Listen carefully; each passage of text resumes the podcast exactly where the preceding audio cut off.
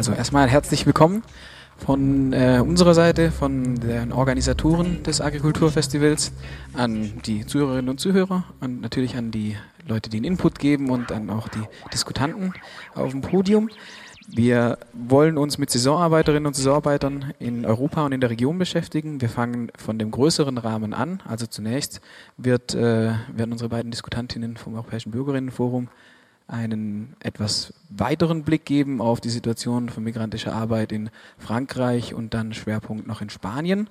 Ähm, und dann wird der Guido von der Arbeitslosen Selbsthilfeinitiative in Oldenburg und einen Input geben zur Situation von Saisonarbeitern in Deutschland, in Norddeutschland. Dort ist die Forschung eher äh, vonstatten gegangen. Ich heiße Cecil Brodal, aber ich lebe in äh, Frankreich, in Südfrankreich. Ich bin äh, Mitglied von der Europäischen äh, Kooperative Longomai. Das ist eine Landwirtschaftskooperative, die äh, existiert schon seit 40 Jahren und hat verschiedene Kooperativen in Frankreich, fünf in Frankreich, eine in der Schweiz, eine in Deutschland, eine in Österreich, ja, in Österreich. Und ähm, wir arbeiten selber mit Landwirtschaft, weil wir, äh, als wir das angefangen haben, gedacht haben und noch immer denken, dass das äh, Essen ist sehr wichtig. Äh, und dass man, wenn man überhaupt eine unabhängige äh, Unabhängigkeit schaffen will als Gruppe, wir waren schon damals eine Gruppe, dann brauchen wir auch eine Überlebensgrundlage, die wir uns selber schaffen können. Damals war das in den 70er Jahren, äh, die Landflucht war sehr stark. Das hat äh, viel Platz gegeben auf dem Lande und die Preise waren sehr niedrig. Wir hatten auch ohne Mühe ein sehr großes Landstück in Südfrankreich kaufen können von 300 Hektar, was heute absolut unmöglich geworden ist. Ähm, das nur um zu sagen, dass unser Interesse und mein Interesse an Landwirtschaft nicht nur ein theoretisches ist, sondern dass wir, ich und meine Freunde, dass wir voll drin in der Praxis auch stehen. Äh, vielleicht von romantischen Überlegungen ein bisschen schon, weil wir unser Leben so äh, gestalten wollen, wie wir das wie wir uns das vorstellen können, aber auch äh, aus der Gedanke her, dass man, äh, dass man auch irgendwie eine Möglichkeit haben wollen, um in, de, in das Weltgeschehen äh, seine Stimme dazu zu geben oder ja, einzugreifen, ist vielleicht ein bisschen groß, großzügig, großartig zu sagen, aber wir sind oft nicht sehr bescheiden gewesen.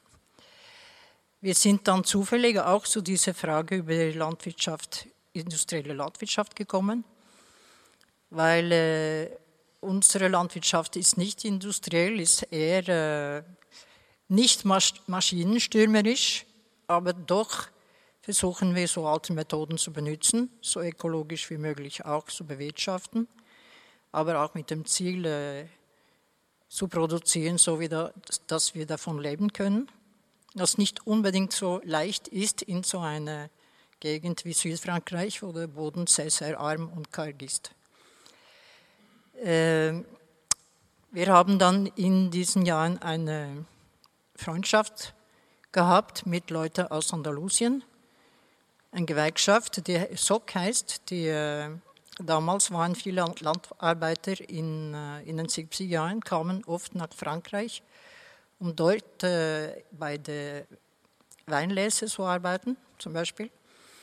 Und wir haben ihn dann kennengelernt.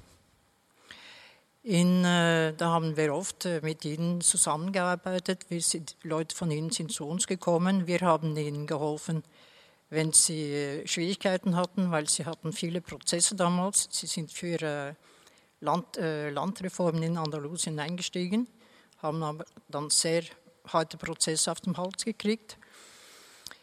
Und äh, dann haben wir uns ein bisschen aus die Augen verloren bis im Jahr 2000, wo wir schon eine, eine andere Organisation gegründet hatten, wir auch. Die heißt Europäische Bürgerforum, wo wir eigentlich äh, mit vielen anderen Leuten zusammenarbeiten, um äh, eben an verschiedenen politischen Fragen anzugehen in, äh, in Europa. Im Rahmen von diesem Europäischen Bürgerforum haben wir in 2000 eine Aktion über äh, Landwirtschaft in Andalusien gemacht. Damals ist ein großer Pogrom äh, veranstaltet worden von Einwohnern von El Ejido, eine Stadt in, in Süd, also in, ganz im Süden von äh, Spanien in Andalusien, wo äh, sehr großflächige Gemüse, nicht großflächig, aber sonst sehr viel Gemüseanbau gibt. Also in, Supermärkten hier findet man immer die Gemüse von dort. Und auch im Bioladen findet man Biogemüse von dort jetzt heutzutage. Äh, und diese Gemüse wird dann vor allem von, äh, von Migranten produziert. Und Migranten, die keinen Status haben, die äh, ohne Papiere sind. Eben deswegen, weil Andalusien gerade an der Grenze von Europa liegen. Die Leute, die rüberkommen, auf, äh, sehr oft auf äh, sehr äh, primitive wie heißt es, Boote, ihre Leben auch lassen am Mittelmeer, die kommen dann oft dorthin und finden dann, wenn sie Glück haben, weil das ist nicht so unbedingt sicher, Arbeit in, in diese Gewächshäusern. Wir haben überhaupt keine Ahnung gehabt, dass das noch existiert. Wir haben nie von das gehört, bis in den Zeitungen über diese Pogrom-Nachrichten kamen. Dann haben wir Kontakt mit denen von äh, unseren Freunden da, von SOC, genommen, aufgenommen und sind dorthin gefahren, um zu sehen, was da eigentlich läuft. Und haben diese Plastikmeer von, äh, wie, wie viel ist das? Ja, 35.000 Hektaren sind das, das ist enorm viel, äh, haben wir das entdeckt.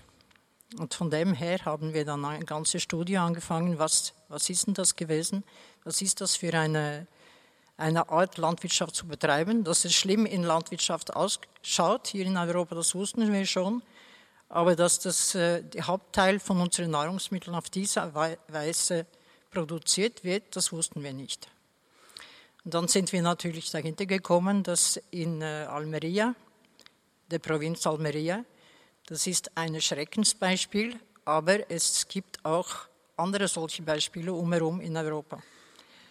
In, äh, nur in Spanien, weil Spanien ist ein sehr großer Produzent von äh, Lebensmitteln, also Grundnahrungsmitteln, da gibt es äh, die Region von Huelva, das ist weiter, was wird das, westlich auf die Grenzen nach Portugal. Da werden Erdbeeren und andere Himbeeren und solche Kleinobst produziert. Das sind dann, äh, traditionell waren das eher äh, Spanier, die das gemacht haben. Dann kam diese Zeit nach dem Beitritt von Spanien in der EU. Viele Subventionen kamen rein und Leute konnten, die traditionell in Landwirtschaft gearbeitet haben, die konnten dann in andere Sektoren arbeiten gehen. Und dann haben sie angefangen, äh, Frauen vor allem aus Polen und aus Rumänien dorthin zu bringen mit verschiedenen Aufträgen. Das heißt, sie haben äh, äh, Verträge mit ihnen gemacht im Heimatland und die sind dann gekommen, um zu arbeiten und wurde dann wieder sofort wieder zurückbefördert, äh, in die Ernte fertig waren also die Arbeiten, die sie machen sollten, äh, Schluss waren, dann, dann, sollten sie nur gehen. Das war alles dann sehr legal und ist bis heute legal geblieben, weil äh, äh, das sehr praktisch ist, weil du dann äh, erstens einmal ist es, ein, ist es ganz praktisch ab und zu auch legal zu sein für einen Arbeitgeber, wo in Almeria sehr oft das, was passiert, ist nicht so legal. Nur ist es äh, handelt sich dort in den Gewächshäusern von Gemüse um äh, unheimlich viele Leute. Wie viel sind das? 40, 50.000? Wissen wir nicht einmal, wie viele das sind und die meisten von denen ohne Papiere, die nicht jeden Tag arbeiten noch dazu. uns, wir haben gedacht, das, das sieht uns aber wirklich nach, äh, weil in Landwirtschaft kann man sehr viele Sachen machen, die nicht unbedingt so leicht zu sehen sind. Das war immer so. Also kann man nicht immer äh, ja, Schwarzarbeit nennen, aber es grenzt an Schwarzarbeit, hat es immer viel gegeben in Landwirtschaft, überall in Europa. Und äh, mit der Zeit haben wir dann schon entdeckt, dass äh, Schwarzarbeit in Landwirtschaft ist mehr der Regel als der äh, Ausnahme. Schwarzarbeit, sehr, sehr niedrige Löhne, oft ohne bezahlt zu werden noch dazu. Alle möglichen Tricks, dass die Leute nicht ihre, zu ihrem Geld kommen. Keine Rechte, überhaupt keine Rechte. Und äh, dann ab und zu, wenn es dann einen legalen Status gibt, dann gibt es solche Sachen wie in Almeria, in äh, Huelva mit, äh, mit den äh, Erdbeeren. Dann gibt es äh, Saisonverträge, die sagen, die Leute sollen abhauen, wenn wir sie nicht mehr brauchen. Dann gibt es natürlich das Problem von Leuten, die nach Europa kommen und die keine, überhaupt keine Möglichkeiten haben, legal zu sein. Das heißt, schon jetzt in, äh, in Griechenland zum Beispiel, im Süden von Italien, gibt es ganze Landstrecken, die werden einfach nur mit äh, sogenannte Illegale, also Leute ohne Papiere, wird, wird das Gemüse produziert. Das hingegen, sowohl in Griechenland als auch in Italien, ist es viel schwieriger herauszufinden, was läuft denn eigentlich dort.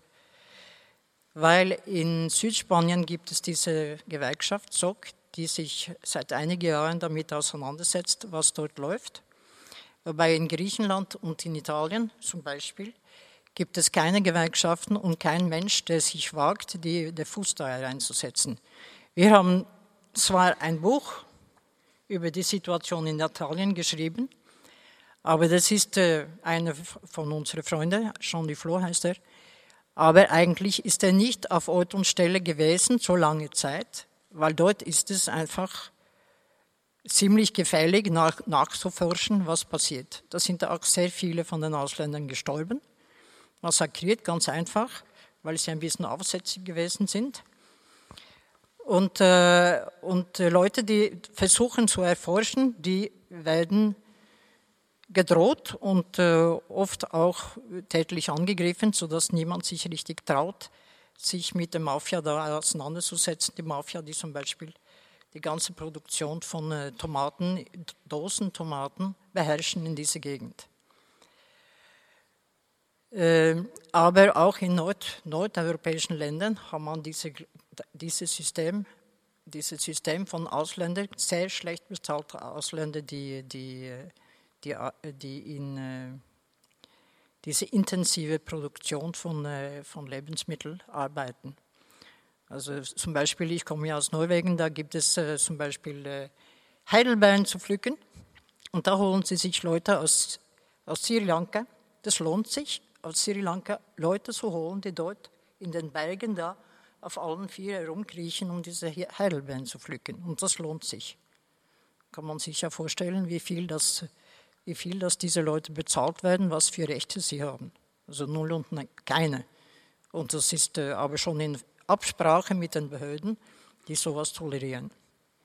Weil das ja zum Besten ist für diese Leute, weil die haben ja nichts von dort, wo sie kommen, offizielle Sprache die sind ja froh, dass sie, dass sie arbeiten können, dass sie dürfen, dass die arbeiten dürfen bei uns für drei Euro pro Stunde.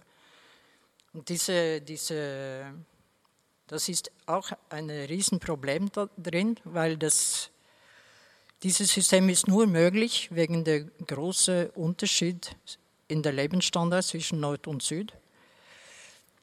Und äh, immerhin in Europa hat es ja eine Arbeiterbewegung gegeben, die hat, äh, die hat durchsetzen können, die Leute arbeiten nicht in irgendwelchen Bedingungen. Jetzt arbeiten wir mehr und mehr in irgendwelchen Bedingungen, aber noch nicht so weit, dass man alles mit den Leuten machen kann. Das heißt zum Beispiel in Spanien, wo eine riesen Arbeitslosigkeit jetzt herrscht, wird die Gemüse in Almeria wird noch immer auf gleiche Art und Weise und mit den gleichen papierlosen Menschen produziert. da hat äh, da setzen keine, keine äh, spanische Land, Landarbeiter ihre Füße in diese Gewächshäuser. Das ist einfach ganz unmenschliche Bedingungen, wo, wo die Temperatur steigt bis weit über 50 und die müssen auch sehr hart arbeiten. Das, äh, das akzeptiert nur einer, der total auf dem Rand von der Existenz gedrückt wird. Und von dem profitieren ein Haufen Menschen und wir auch im Grunde genommen mit dem Gemüse, die wir dann kaufen können, ganze Jahr durch mit Tomaten mitten im Januar. So, wir haben da einiges versucht zu machen. Also ich glaube, wir können schon sagen, dass wir maßgeblich daran, äh, äh, dank der Arbeit, was wir gemacht haben mit vielen Leuten, die da herumgereist sind in diese Gegenden, dass die Situation in diesen im Landwirtschaft bekannt worden ist da in Europa, in diesen Art von Landwirtschaft. Wir haben auch was versucht zu machen, um diese Situation zu verbessern. Das ist aber sehr, sehr, sehr schwierig. Äh, und ich glaube, dann wird äh, sowohl Dieter als auch Guido, die werden genau das aufzeigen, warum das so schwierig ist und dass eigentlich diese Systeme noch mehr und mehr um sich treiben, um sich, wie sagst du das, um sich greifen, dass man nicht dazu bereit ist, oder wir sind nicht gleich davor, dass alles wieder gut wird und dass Landwirtschaft da auf eine vernünftige Art und Weise jetzt bald äh, betrieben werden wird. Also das ist noch eine lange äh, Auseinandersetzung, um das weit zu kommen, dass wir noch mit äh, dass die großen Teile von der Bevölkerung da irgendwas essen können mit äh, einem guten Gefühl, dass das alles in Ordnung ist, wie das produziert worden ist. Ich möchte jetzt noch ganz kurz so ein paar Hard Facts äh, vielleicht nachreichen über die Region von Almeria, wo wir eben seit dem Jahr 2000 aktiv sind. Also wie schon gesagt, das ist eine ungeheuer riesige Fläche von 35.000 Hektar circa und man spricht so ungefähr von drei Millionen Tonnen äh, Gemüsewaren, die pro Jahr diese Region verlässt. Und der Hauptexport, Hauptexportland ist Deutschland an allererster Stelle. Schätzt eben die Zahl von migrantischen Arbeitskräften, die dort in der Region arbeiten, auf 100.000 bis 150.000, aber Sisler hat eben auch schon gesagt, dass das sehr, sehr schwer zu schätzen ist. Viele Menschen arbeiten ohne Papiere, arbeiten vollkommen ohne jegliche äh, soziale Sicherung und deshalb ist es auch wirklich sehr schwer zu sagen und das taucht in vielen offiziellen äh, Statistiken überhaupt nicht äh, auf. Die Pogrome, die rassistischen Ausschreitungen vom Jahr 2000 sind auch schon kurz ähm, erwähnt worden. Ich glaube, es ist vielleicht noch ganz wichtig dazu zu sagen, dass die politische Klasse zu dieser Zeit ganz maßgeblich verwoben war in diese rassistischen Ausschreitungen und wiederum auch verwoben mit den ja, Interessen der, der, der Gemüseproduzenten vor Ort. Vielleicht ist es interessant zu sagen, warum diese Ausschreitungen, warum es dazu kamen, weil äh, das ist ganz typisch. Die Leute, die die Opfer waren, das sind also Papierlosen gewesen, aber da gab es eine, eine Welle von äh, Legalisierungen von den Leuten, dass sie Papiere kriegen konnten. Und da haben sie Angst gekriegt, die Arbeitgeber, sogenannten Arbeitgeber, die haben Angst gekriegt und haben waren ganz feindlich eingestellt dies, diese gegenüber, dass die, dass die Leute versucht haben, sich zu legalisieren. Und zwar ganz typisch, dass die Leute, die schon Papiere hatten und Leute, die an der Schlange standen, um Papier zu kriegen, die waren die Ersten, die auch unter diesen Programmen gelitten haben. Und die Leute, die dort schon gewohnt haben, die haben ihre Läden da wurden kaputtgeschlagen. Und die ganze Auseinandersetzung, die war, um die Leute davon abzuhalten, dass sie sich legalisieren. Weil wenn sie legal sind, müssen sie anders behandelt werden, müssen sie andere Löhne haben, kann man die nicht einfach in Plastikverschläge noch weiter hausen lassen, versteckt zwischen den ganzen, äh, ganzen äh, Gewächshäusern. Und das hat diese Legalisierungswelle, das hat zu einer totalen Panik aus, äh, geführt, die zu diesen Ausschreitungen geführt hat. Ja, ganz genau. Und ähm, der Versuch war dann eben von unserer Seite vom Europäischen Bürgerinnenforum hinzufahren, Publikation ähm, zu machen, das unter die Leute zu bringen und vor allem eben Allianzen zu knüpfen, Leute von Universitäten einzuladen, von Gewerkschaften, auch von großen Gewerkschaftsverbänden hier aus Deutschland oder aus Österreich. Ich persönlich komme aus Österreich, habe in äh, Wien studiert an der Landwirtschaftlichen Universität dort.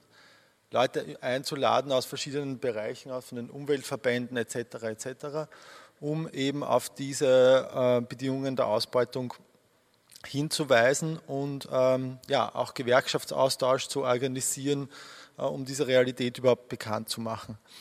Äh, die Zusammenarbeit mit Verdi hier in Deutschland war auch nicht ganz unerheblich, weil äh, dann Mitte der 2000er Jahre äh, Verdi, wie ihr das wahrscheinlich wisst, eine Kampagne begonnen hat gegen Lidl und gegen die Diskontierung im Lebensmitteleinzelhandel, also gegen die systematische Preisdrückerei im Lebensmitteleinzelhandel.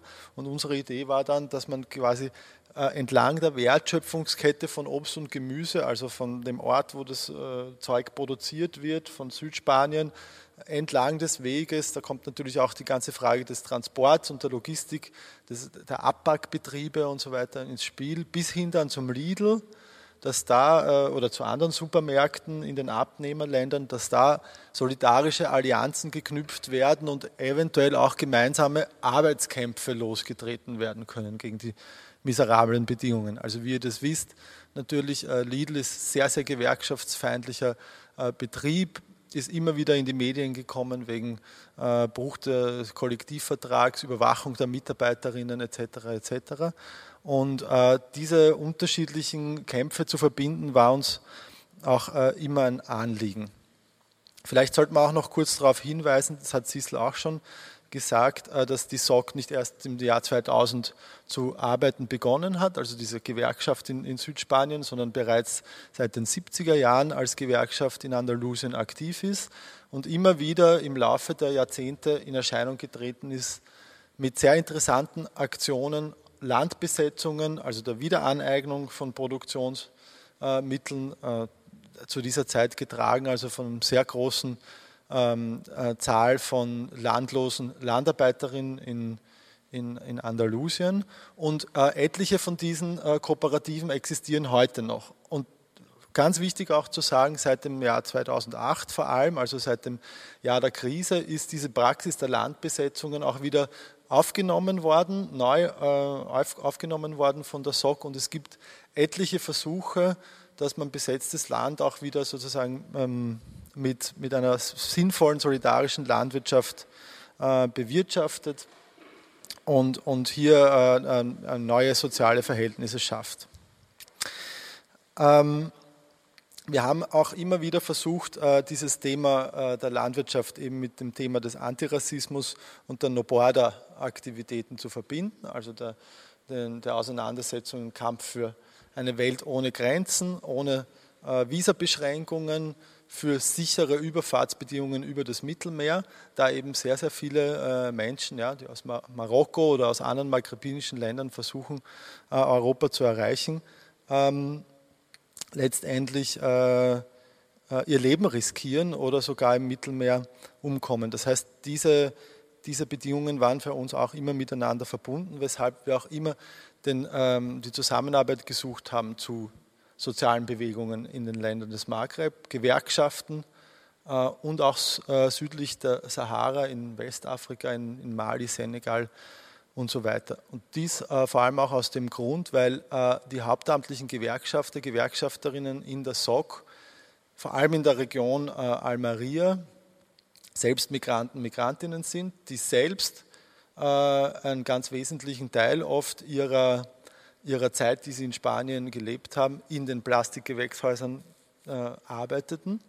So einer von ihnen ist beispielsweise Spitu Mendy, war früher schon Gewerkschafter in, im Senegal und er betont auch immer wieder, dass er selbst äh, den Senegal verlassen hat als Lehrer, er war damals Lehrer, aufgrund der extrem schlechten Arbeitsbedingungen, die er vorher gefunden hat als Lehrer, der Strukturanpassungsprogramme, der des Ausverkaufs des, ähm, des Bildungssektors in seinem Land. Er ist dann nach Spanien gegangen, hat die ersten Jahre äh, ohne Papiere in Gewächshäusern äh, selbst gearbeitet, bevor er dann hauptamtlicher Gewerkschafter geworden ist. Ähm, ein Ziel war eben, dass wir, wie schon gesagt, diese Arbeitskämpfe entlang der Wertschöpfungskette miteinander verknüpfen, unter anderem auch mit größeren Aktionen, beispielsweise symbolischen Supermarktbesetzungen hier in Deutschland. So haben wir das einmal gemacht beim äh, G8-Gipfel in Heiligendamm in Rostock, einen, einen Lidl-Supermarkt mit ein paar hundert Leuten zu blockieren. Vielleicht können sich einige von euch sogar an das erinnern. Und ein Jahr später, im Jahr 2008, beim äh, Klima- und antirassistischen Aktionscamp in Hamburg haben wir dasselbe gemacht, auch äh, unter der Anwesenheit von Leuten von der SOC, von der Gewerkschaft von der SOC, also wieder der Versuch, mehrere Fäden zusammenzubringen. Der Kampf um ein gutes ökologisches Essen, regionale Landwirtschaft gegen die Ausbeutung in der, ähm, in der industriellen Landwirtschaft, wie wir es in Almeria sehen. Ähm, und äh, gegen die Preisdrückerei in, im Lebensmitteleinzelhandel, vor allem wie wir das bei Lidl und Co. Ähm, gesehen haben. Äh, vielleicht noch ganz zum Schluss ein Beispiel von einem erfolgreichen Arbeitskampf, der eben mit diesen solidarischen Kontakten entlang der Wertschöpfungskette zu tun hat. Im Jahr 2011 gab es eine Auseinandersetzung in einem großen Biobetrieb, also es war sogar ein Biobetrieb in der Region Almeria. Ähm, ungefähr zwei Dutzend marokkanische Frauen haben sich gegen, ihre, gegen die schlechten Arbeitsbedingungen dort in diesem Abbackbetrieb von Biogemüse aufgelehnt. Also die haben über alle möglichen Missstände berichtet, von Heben viel zu schwerer Kisten für schwangere Frauen, Abzug vom Lohn, ähm, keine, keine, kein Bezahlen der Überstunden, äh, Nachtarbeit und so weiter und so fort, dann, äh, die eine Gewerkschaft gründen wollten und rausgeschmissen worden sind. Äh, und eine befreundete Journalistin hat einen äh, Artikel geschrieben in der größten Schweizer Tageszeitung deutschsprachigen Schweiz, den Tagesanzeiger. Und aufgrund dieses Artikels ist dann eine Kampagne zustande gekommen, auch mit unserer Unterstützung und Unterstützung von anderen Gruppen, auf Mikros und Coop Druck auszuüben, damit sie die Geschäftsbeziehungen zu diesem konkreten Unternehmen einstellen, solange es nicht dazu kommt, dass äh, Abfindungen bezahlt werden an die Arbeiterinnen, die protestiert haben, beziehungsweise dass sie wieder eingestellt werden. Äh, werden, dass sie wieder Arbeit bekommen und dass es auch eine Gewerkschaftsvertretung in dem Betrieb gibt. Und dieser Arbeitskampf hat sich dann über recht lange Zeit gezogen, also über ein Jahr oder eineinhalb Jahre, bis dann schließlich der Betrieb eingelenkt hat, da auch tatsächlich, also wirklich erstaunlicherweise aufgrund des Drucks der kritischen Konsumentinnen und Konsumenten, der unterschiedlichen Gruppen, mit denen wir das gemacht haben, ähm, Migros dazu gebracht werden konnte, dass sie wirklich was Coop? Die Coop. Ja. Ich bringe die zwei immer durcheinander als Österreicher. Ähm, ja. Äh, die Coop dazu gebracht werden konnte, dass eben bei Biosol, so heißt dieses große Unternehmen, Produktionsunternehmen, äh, jegliche Geschäftsbeziehungen eingestellt werden, wenn sich das eben nicht ändert. Und das wurde dann ähm, so durchgekämpft. Das hätte nicht passieren können, wenn es nicht die Mobilisierung in dem Fall in der Schweiz äh, gegeben hätte. Das kann vielleicht als sozusagen ein, ein Experiment gelten, wie man äh, ähnliche Fälle von, von äh, Verletzungen von, von, Arbeitsrecht, von extremer Ausbeutung, wie man das in Frage stellen kann äh, und wie man dagegen ähm, sinnvolle Strategien finden kann.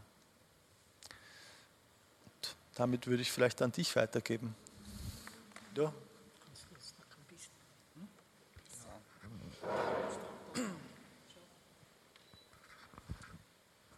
Gut, dann hoffen wir, dass die Maschine gleich Bilder zeigt. Also mein Name ist Guido, ich komme von der Arbeitslosen Selbsthilfe Oldenburg und ich hoffe, ich kann ziemlich bruchlos anschließen an das, was meine Vorredner, Vorrednerinnen erzählt haben. Wir von der Arbeits- und Selbsthilfe Oldenburg, wir sind eine Selbstorganisation von einkommensarmen Menschen, die seit 32 Jahren besteht und die eigentlich Beratung, Unterstützung, Aktionen von und für erwerbslose und einkommensarme Menschen organisieren. Und wir haben eben bei uns in der Region in Oldenburg, äh, Ostfriesland, Norddeutschland eigentlich seit Ende 2009 angefangen, ein Bündnis gerade mit Milchbauern, Milchbäuerinnen und auch mit der ABL, der Arbeitsgemeinschaft Bäuerliche Landwirtschaft, wo wir eben einfach sagen, also in, im Rahmen so einer Verarmungspolitik, die wir hier in der Bundesrepublik haben, sind zum Beispiel Bauern und Erwerbslose und Niedriglöhnerinnen im Prinzip Opfer derselben Politik. Also wer wie ein Land wie Deutschland möglichst billig exportieren will, muss Arbeitskräfte haben, die möglichst wenig verdienen. Damit die auch noch ernährt werden können, müssen die Lebensmittel möglichst billig sein. Ähm, und deswegen sind wir Erwerbslose, genauso wie Bauern, die ähm, kein Einkommen kriegen, die Bauern zum Teil bloß einen Milchpreis von 19 Cent gekriegt haben 2008, 2009, Opfer derselben Politik. Und dann natürlich gehören an dieser Stelle genauso die Landarbeiterinnen und Landarbeiter dazu. Und über eine Aktion, die wir gemacht haben im Januar 2013, wo wir über eine Kundgebung von einem Bion-Schlachthof in der Nähe von Kloppenburg, das ist also ganz am Ende, anderen Ende der Republik von eurer Sicht aus gesehen, ähm, irgendwo also zwischen Düsseldorf und Bremen von hier aus gesehen, ähm, gemacht haben, wo wir im Prinzip über die Kundgebung den Schlachthofbetrieb eines Schweineschlachthofs für faktisch eine Schicht leergelegt oder lahmgelegt haben, ist auch die französische Bauerngewerkschaft La Confédération Paysanne auf uns aufmerksam geworden, auf unsere Aktionen. Und seitdem arbeiten wir mit La Comp eben im Rahmen ihrer Recherchen zur Situation von Wanderarbeiterinnen, migrantischen Arbeiterinnen, Landarbeitern und eben in der Bundesrepublik Landarbeiterinnen und Industriearbeiterinnen in der Ernährungsindustrie zusammen. LaConf macht das seit ungefähr zehn Jahren. Und die Grafik, die ihr im Hintergrund seht, wo schon einige Zahlen im Prinzip von euch beiden auch schon genannt worden sind, versucht einfach nur zu zeigen, von welchen Ländern wohin welche Arbeitskräfte immer wieder zu Saisonarbeiten hin und her gelagert werden. Das könnt ihr jetzt hier im Detail gar nicht sehen. Dafür ist die Grafik auch nicht gezeigt, äh, gedacht, aber es ist nur so ein kleines Bild, um zu zeigen, quer durch Europa werden Arbeiter, Arbeiterinnen hin und her geschafft und auch die Situation in Deutschland von diesen Arbeiterinnen ist eben die, dass sie rechtlos sind, dass sie ausgebeutet werden, dass sie unwürdigst behandelt werden und darum und was wir dagegen tun können, soll es jetzt gleich in meinem Vortrag weitergehen. Und du hattest das, Dieter, gerade auch schon angedeutet, ähm, die Ausbeutung der Landarbeiterin, meinetwegen in Almeria, geht von hier aus. Das muss man sich klar machen. Wenn man da auf Dauer was ändern will, muss man hier die Macht, die Marktmacht der großen Lebensmitteleinzelhandelsketten, die müssen wir brechen und Aktionen machen. Von daher bin ich da voll mit euch ähm, auf einer Linie und will jetzt im Moment mal im Prinzip dazu kommen, ähm, zu zeigen, wie die Ausbeutung dieser migrantischen Arbeitskräfte hier in der Bundesrepublik System ist. Das ist nicht illegal. Das sind keine illegalen Orte, wo das passiert. Das ist so gewollt und ich komme am Ende auf ein aktuelles Gesetzgebungsverfahren von der SPD-CDU-Regierung zum Mindestlohn, wo genau diese Ausbeutung weiter organisiert werden soll, weil diese Landarbeiterinnen rechtlos gestellt werden sollen, weiter rechtlos gestellt werden sollen. Wie das geht, erkläre ich dann gleich. Gut, also wir hatten, ähm, ich hatte vorhin schon mal kurz eine, ähm, ein kleines Beispiel aus der Süddeutschen Zeitung projiziert, wo einfach mal in einem Bericht einer rumänischen Kollegin ähm, geschildert wird, wie sie nach Deutschland gekommen ist, aus der, vor dem Hintergrund der wirtschaftlichen Not, wie sie sich eine Verbesserung ihrer Lage versprochen hat ähm, und wie sie dann gesehen hat, ähm, dass diese Verbesserung ihrer Lage durchaus nicht das ist, was sie hier in Deutschland findet, sondern sich einfach in einem sehr, sehr rechtlosen Zustand wiedergefunden hat. Sie ist eben nicht im Schlachthof direkt angestellt worden, sondern bei einem Subunternehmer. Mit dem Begriff des Subunternehmers werde ich mich gleich ein bisschen mehr beschäftigen.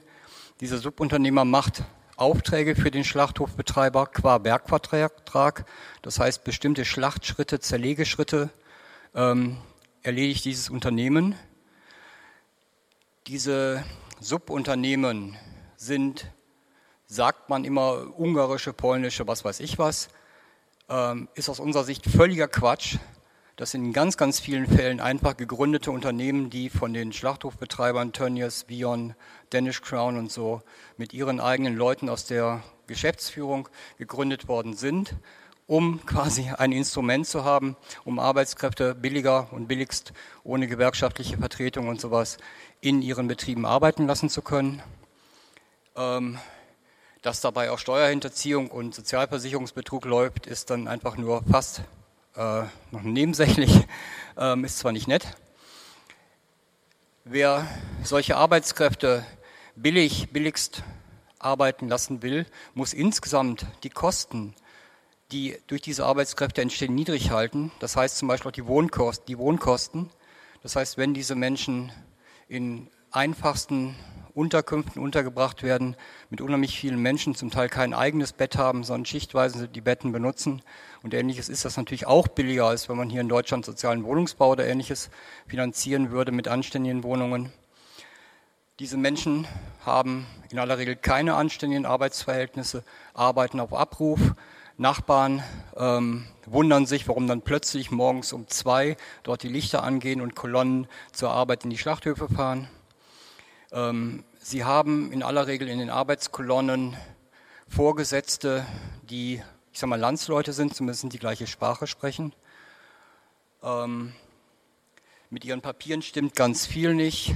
Wenn sie mal arbeitslos werden, ähm, also rausgeschmissen werden, kriegen sie die Unterlagen fürs Arbeitsamt nicht. Das heißt keine Knete vom Arbeitsamt, sind also nochmals wieder rechtlos gestellt. Und wenn sie ähm, dann sagen, okay, dann hole ich mir das mit dem Anwalt, dann droht einfach persönliche Gewalt bis hin zur Liquidation ähm, und eben massiver Druck auf die Angehörigen im Heimatland. Ähm, das hat auch damit zu tun und ist eben auch damit leicht zu organisieren, weil ein Teil dieser Subunternehmen eben einfach Rockerbanden sind, zum Beispiel bei uns in Südoldenburg MC Gremium, die, wie der Zoll, die Zolldirektion Münster letztens erklärt hat, in diesen Bereich des Menschenhandels, der Arbeitsausbeutung von Menschen eingestiegen sind, weil es inzwischen lukrativer ist als Waffenhandel oder Rotlichtmilieu. Und eben auch überwiegend dieser Bereich ist und damit eben auch ganz bestimmte Verhältnisse, die eigentlich aus dem Bereich des Menschenhandels bekannt waren, des Unterdrucksetzens der Menschen und so weiter, eben auch in die Erzeugung der Produkte, die wir bei Lidl, Aldi und, und, und in den Kühltruhen und sonst wo finden, eben im Prinzip Einzug gehalten haben. Ähm, vielleicht sowas ganz kurz zu diesem Beispiel. Ähm, ein kurzes Beispiel.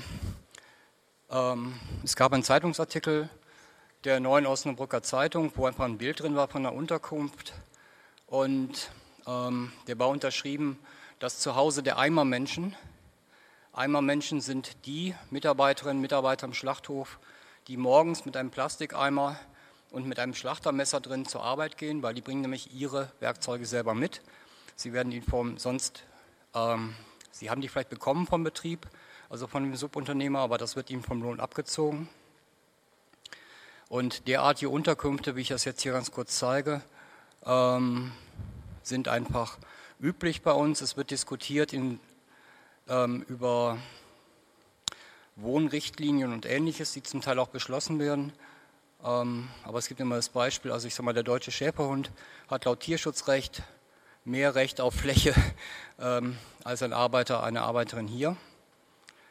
Was wir eben auch finden, ist Beispiele, das ist eine ähm, Headline aus der Nordwestzeitung, das ist unsere große Zeitung bei uns in der Region. Wanderarbeiter sorgen für Unruhe, Menschen leben im Wald. Das Problem ist, dass entweder, wenn die Leute rausgefeuert werden aus den Betrieben, sie nicht nur ihre Arbeit verlieren, sondern da sie von den Subunternehmen untergebracht sind, eben sofort auch ihre Unterkünfte verlieren, weil das miteinander verknüpft ist.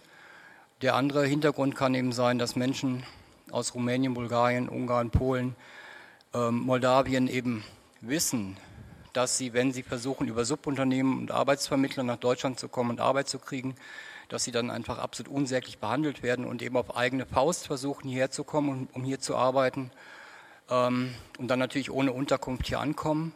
Beides mögen Hintergründe sein dieser Situation, dass Menschen eben unter Plastikfolien in Norddeutschland im Bereich Fechter, Kloppenburg ähm, nicht im Einzelfall in Wäldern gelebt haben.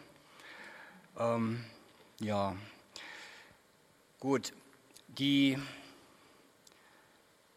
das Problem mit dieser Art der Ausbeutung der migrantischen Arbeiter und Arbeiterinnen in der Bundesrepublik ist, dass hier in Deutschland ganz viele Leute einen massiven Gewinn machen damit.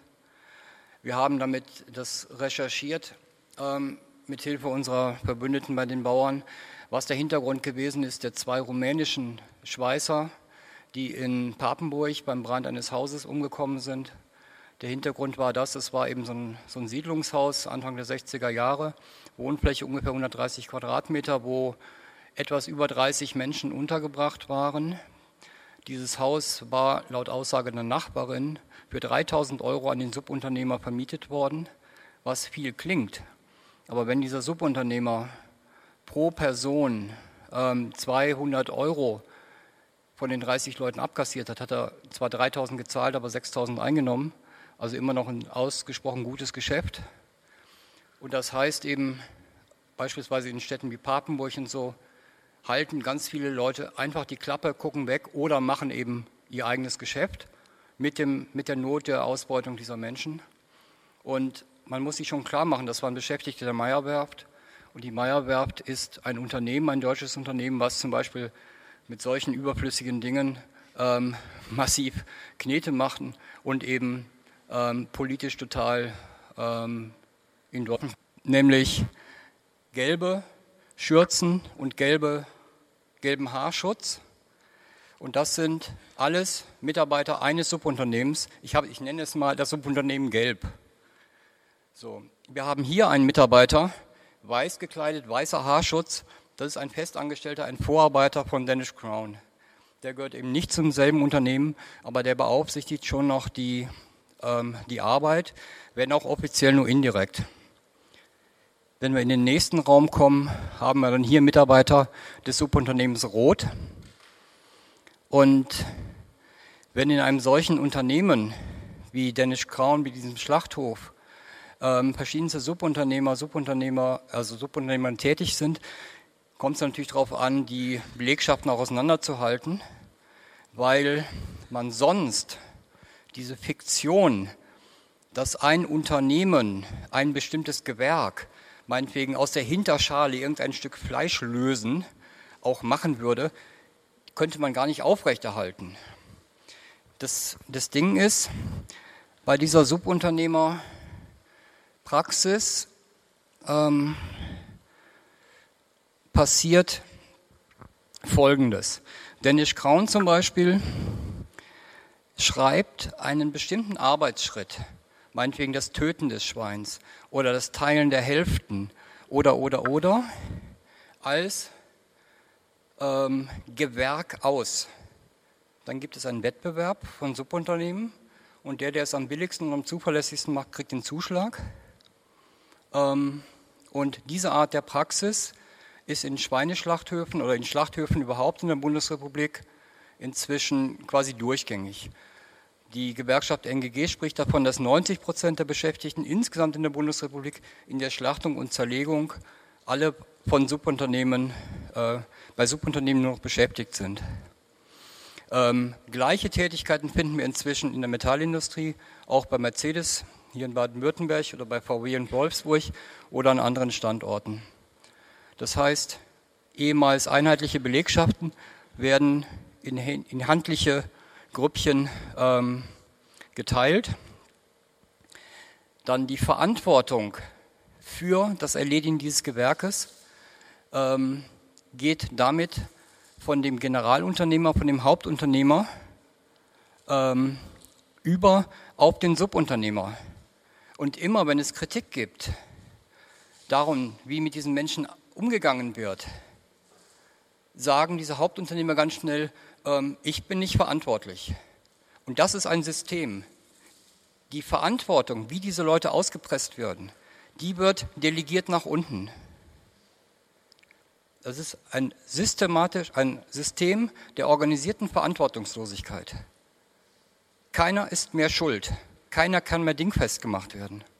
Und das Ganze wird perfektioniert wenn der erste Subunternehmer den Auftrag an einen nächsten weitergibt und der wieder an den dritten. In dem Beispiel, was wir vorhin die Geschichte hatten, war dann eben nachher, es war ein, Subunter ein Subunternehmer mit Sitz in Spanien, einer Geschäftsführerin aus Rumänien und so. Und auch der Zoll sagt, wir kriegen diese Unternehmen gar nicht mehr zu fassen. Die, die schlüpfen uns durch die Finger wie, wir sind, die sind nicht mehr greifbar. Und dieses System, das ist wichtig, das ist in Deutschland legal. Das ist in Deutschland gewollt. Dieses System der Werkverträge, dass man alles irgendwie zerteilen kann, diesen Begriff der Werkverträge gibt es seit den 70er Jahren, ist immer wieder kritisiert worden und keine Regierung ist rangegangen. Das ist die Grundlage dafür. Und wenn wir, wenn in Niedersachsen die Exporterfolge des Landes Niedersachsen der Wirtschaft gefeiert werden, basieren die auf der Fleischindustrie und auf diesem System der Ausbeutung. Wenn das gefeiert wird als Wirtschaftserfolg in Deutschland, wird genau das auf der Grundlage der Ausbeutung, dieser Ausbeutung, Ausplünderung der Menschen ähm, nur, nur erst möglich. Gut, also dieses System der Subunternehmen ist eben einfach total effektiv. Ähm, wenn wir sehen, Tönnies Schlachthof in Sögel, die schlachten immerhin 15.000 Schweine am Tag. Das, was an diesem System einfach so perfide ist, ist, dass es den Hauptunternehmern möglich ist, eine Konkurrenz zwischen den Subunternehmern zu organisieren. Man, schlägt, man schreibt das Gewerk jährlich neu aus und wenn ähm, dann jemand billig ist, dann kann man billiger ist, dann kann man den Subunternehmer wieder ersetzen. Oder wenn die bestimmten Machenschaften des Subunternehmers ähm, von der Staatsanwaltschaft endlich mal dingfest gemacht werden, dann lösen sich die Subunternehmen sofort wieder auf, gehen in Insolvenz und zum Teil dieselben Personen gründen andere Unternehmen, ähm, die dann die Tätigkeit weitermachen. Das heißt, das ist ein System, wie eben Strafverfolgung und ähnliches ähm, völlig unterlaufen wird. Ähm, den, vielleicht den Umfang zu machen, man geht ungefähr davon aus, dass allein in der Bundesrepublik über alle Branchen hinweg ungefähr eine Million Menschen inzwischen bei Subunternehmen tätig sind. Eine Million.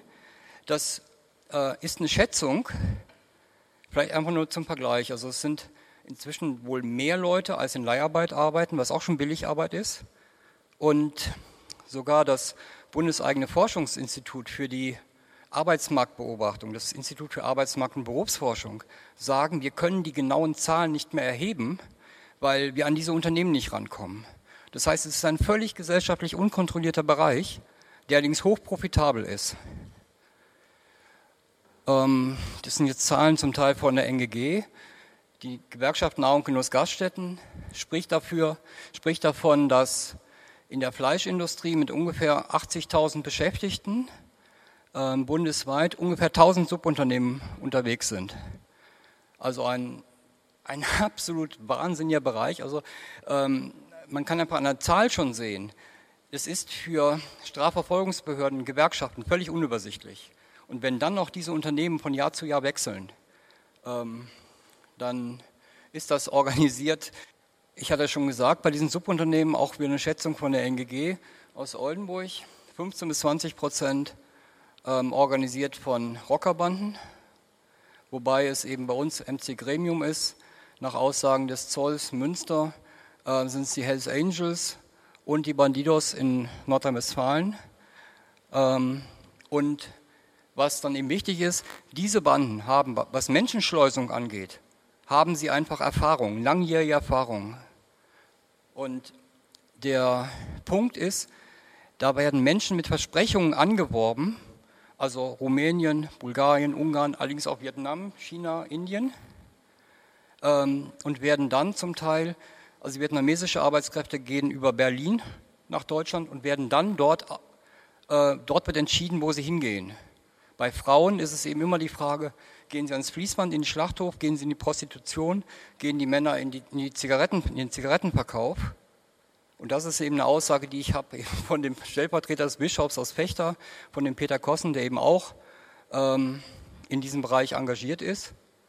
Und was jemand anders über einen Schlachthof in Wildeshausen gesagt hat, ist eben auch, dass da Frauen eben auch zur Prostitution in den Pausen an den Fließbändern in dem dortigen Schlachthof gezwungen werden. So, also unsägliche Verhältnisse direkt vor unserer Haustür in unserem Land, wo es eben einfach erlaubt ist, die Arbeit so zu teilen mit Werkverträgen, Subunternehmen und ähnliches, dass das möglich wird. Ähm, und die Hintergrund ist die Not der Menschen, wo die sich in ihren Herkunftsländern einfach darauf einlassen, unter Versprechungen und Ähnlichem sich hierher locken zu lassen und eben keine klare Vorstellung zu haben, was sie arbeiten werden, wo sie arbeiten werden, wo sie untergebracht werden. Dann, ich denke, es war auch schon ziemlich ähnlich zu dem, was Cecil gerade aus den Verhältnissen aus Spanien berichtet hat. Unsicherheit der Menschen ist die Grundlage für ihre Ausbeutung, Ausplünderung. Genau die Auseinandersetzung über, über die Legalisierungssituation in Spanien ähm, zeigt es eben auch. Unsicherheit ist die Voraussetzung, sie ausbeuten zu können. Ähm, Arbeit ohne Arbeitsverträge, klare Arbeitseinsatzorte, äh, unverständliche Lohnabrechnungen. Da sind in den Lohnabrechnungen jede Menge Abzüge zu finden für Dinge, die die, die, die Menschen nicht verstehen. Ähm, sie müssen angeblich vorgestreckte Kosten für Transport, für ihre Qualifizierung, für das Werkzeug ähm, abarbeiten.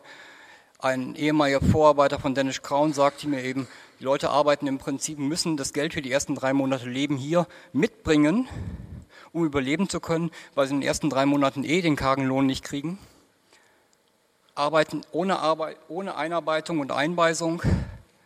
Ähm, Zafer Babakan, Betriebsratsvorsitzende, von Wiesenhof in Lohne sagte mir, er hat jetzt durchgesetzt in seinem äh, Schlachthof, das ist ein Rotkötter Schlachthof, ähm, Rotkötter? Ich glaube schon, ähm, nee, Wiesenhof ist es, ähm, dass die Vorarbeiter ihre Mitarbeiterinnen und Mitarbeiter nicht mehr anschreien dürfen.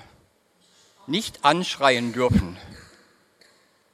Jede Menge Frauen haben sie einfach bedankt. 17 von 20 Vorarbeitern haben sich bei ihnen beschwert. Man muss die Leute anbrüllen, wenn man sie nicht eingearbeitet haben. Ein Kollege aus, aus dem Irak, Flüchtling, der bei, ähm, bei Dennis Kraun in Oldenburg bei uns in der Verpackung gearbeitet hat, hat bei uns im langen Interview letztes Jahr gesagt, ähm, ich bin doch ein Mensch, die behandeln uns wie Tiere. Er hat es mehrmals gesagt, wir sind doch Menschen. Ähm, es ist eine absolut unsägliche Situation einfach. Ähm, die Situation und die, die Grenzen des, der Gegenwehr werden natürlich schwächer oder schlechter ähm, wegen der Schwierigkeiten, Differenzen innerhalb dieser ähm, Arbeitsgruppen. Gut, man hat mir gesagt, dass ich auch ein bisschen jetzt auf die Zeit drücken soll. Deshalb mache ich noch mal zwei Aspekte. Hm? Ja, gut. Ich ich mache jetzt, also ich könnte zu diesem System, könnten wir ganz lange erzählen, ja, ich weiß. Ähm, eben weil wir seit ungefähr einem Jahr diese Recherchen mit Frauen von La Conf hier in der Bundesrepublik gemacht haben. Jetzt noch mal ein bisschen zu dem Punkt, was steht dahinter. Wenn wir uns die Situation in Deutschland angucken, dann haben wir, ich, ich habe einfach mal Deutsch, die, die deutsche Situation rausgekappt, ungefähr 300.000 Bauern und wir haben ungefähr 80 Millionen Verbraucherinnen die die Produkte abnehmen müssen. So, es gibt einen Flaschenhals. Dieser Flaschenhals, damit die Produkte zwischen den Bauern, und Bäuerinnen an die Verbraucher kommen, sind die Lebensmittelhandelsketten. Und das macht die Marktmacht dieser Ketten aus. Die kontrollieren den Zugang. Die können bestimmen, zu welchem Zeitpunkt, welche Menge, zu welchem Preis, unter welchen Bedingungen, in welcher Verpackung geliefert wird. Das macht die Macht aus. Das heißt, ein politisch strategisch wichtiger Schritt wäre, diese Macht der Ketten zu brechen. Wie das gehen kann, ja, muss man zusammen Wege finden, weiß ich nicht. Wenn ich ihn hätte, dann wären die schon fertig. Ähm, dann der zweite Punkt, ähm, wie arbeiten die? Ich habe mal ein Zitat rausgesucht. Der deutsche Markt, Lebensmitteleinzelhandelsmarkt, gilt als der umkämpftesten weltweit. Und das Kampfmittel hier auf diesem Markt sind die Billigstpreise. So, die Schlacht um Marktanteile ist eine Schlacht um den niedrigsten Preis und funktioniert umso besser, je mehr Leute, Menschen in der Bundesrepublik keine andere Wahl haben, als billig zu kaufen, das heißt einkommensarm sind. Und da sind wir wieder bei uns, bei den Erwerbslosen, bei den Niedrigverdienern. Nach unseren Schätzungen und nach der Auswertung der Zahlen des Statistischen Bundesamtes sind es ungefähr 20 Millionen Menschen in der Bundesrepublik, die ein Einkommen haben, was, wenn sie sich ausgewogen ernähren wollen, nur den Einkauf zum billigsten Preis erlaubt. Dazu noch ein paar Zahlen kurz. Wenn ich mir einen Hartz-IV-Haushalt angucke, Dann habe ich rote Schrift für Ernährung und Getränke, jetzt Zahlen von 2009, 127 Euro monatlich für die komplette Ernährung und die Getränke. Wenn ich, das ist eine Erhebung des Forschungsinstituts für Kinderernährung aus Dortmund, dieses, dieses Minimalernährung zum Minimumpreis, also nach Vergleich aller Sonderangebote in Dortmund und dann Kauf des billigsten Sonderangebotes kaufe, brauche ich als Mann 118 Euro im Monat, 95 Euro als Frau, weil Frauen essen weniger. ähm, wobei da natürlich die Fahrtkosten man gegenrechnen müsste. Um, das, um diesen Preis zu erzielen, müsste man natürlich zu jedem das war diesmal Aldi, Lidl, Edeka Rewe, hingehen, Preisvergleich machen und dann nochmal hinfahren. Also eine unrealistische Zahl, so kann man nicht einkaufen. Wenn man zum Mittelwert der Minimumpreise kauft, so die Erhebung, braucht man schon 141 Euro als Mann und 113 als Frau, also im Schnitt ungefähr 130. Wenn man zum mittleren Preis kauft, braucht man monatlich ungefähr 200 Euro wenn ich jetzt Mann, Frau zusammenschmeiße, um sich ausgewogen zu ernähren. Das ist nicht bio, das ist ganz normal, konventionell und so weiter. Und das heißt, wir haben daraus gemacht, dass wir gesagt haben, ähm, wir müssen uns zusammentun.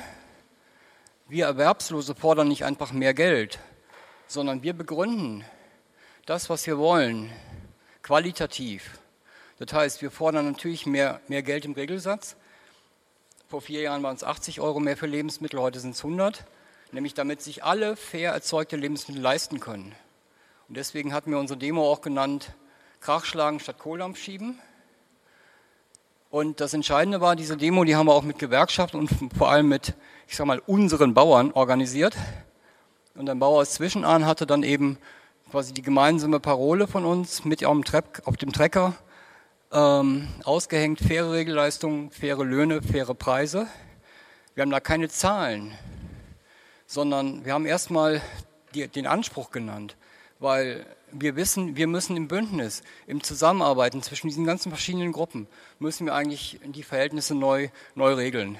Weil so wie es im Moment läuft, geht es gar nicht, so ganz grob gesagt.